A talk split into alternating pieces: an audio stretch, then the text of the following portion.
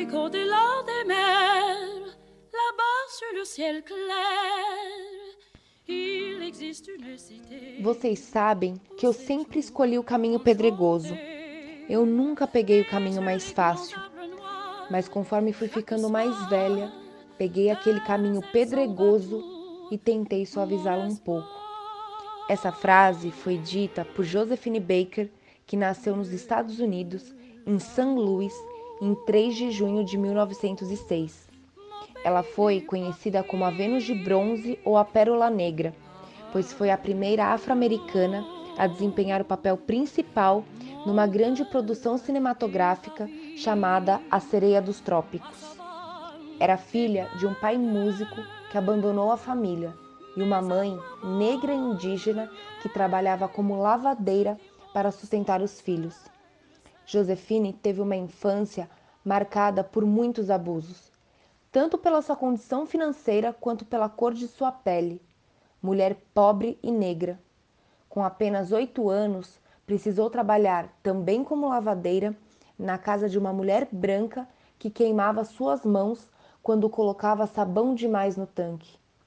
Essa história pode parecer algo distante, porém, em 2021, na cidade de Catanduva, em São Paulo, Franciele Priscila Correia trabalhava como faxineira e, após tropeçar em um balde com produto de limpeza que seu ex-patrão, Luiz Sérgio Ártico, preparava para vender, foi insultada, ameaçada e atacada por ele, que jogou ácido em seu rosto e gritou: Nunca mais vai usar produto de beleza. O passado de Josefine ainda é presente para muitas mulheres no Brasil. Baker precisou largar os estudos na adolescência e passou a viver nas ruas. Chegou a comer restos de comida para sobreviver. Aos 14 anos, já havia se casado e separado duas vezes. Em certa ocasião, ela disse que começou a dançar para se aquecer nas ruas frias de São Luís, oportunidade em que ingressou em uma companhia de dança se mudando para Nova York em 1919. Lá, ela foi descoberta por um recrutador de talentos que estava em busca de artistas para se apresentar em um espetáculo composto exclusivamente por negros em Paris, na França. Foi na conhecida Cidade Luz que ela obteve a fama, pois os Estados Unidos tinham uma sociedade extremamente segregacionista proibindo que brancos e negros pudessem frequentar os mesmos espaços. Por isso, por diversas vezes, Josephine se recusou a se apresentar nesses locais. Ela chegou a integrar a lista de indesejáveis do governo dos Estados Unidos e FBI, após denunciar um proprietário de um clube de Nova York por racismo. Mas sua vida não ficou restrita apenas aos meios artísticos. Com o início da Segunda Guerra Mundial, Baker abandona as telas e suas roupas de luxo para vestir o uniforme, pois serviu como segundo tenente na Força Aérea Francesa e aproveitou sua fama para espionar os países do eixo, formado por Alemanha, Itália e Japão, para os aliados, composto por Estados Unidos, Inglaterra e França.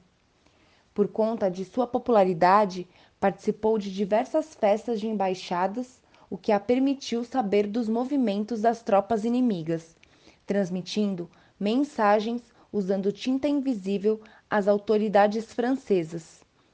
Por suas contribuições, ela foi condecorada com a Legião de Honra, a Cruz de Guerra e a Medalha de Resistência. Se não bastasse, Baker foi uma ativista dos direitos civis dos negros. Em 1963, ela participou da famosa passeata em Washington ao lado de Martin Luther King. Vestida com seu uniforme francês, ela foi a única mulher a falar com o público.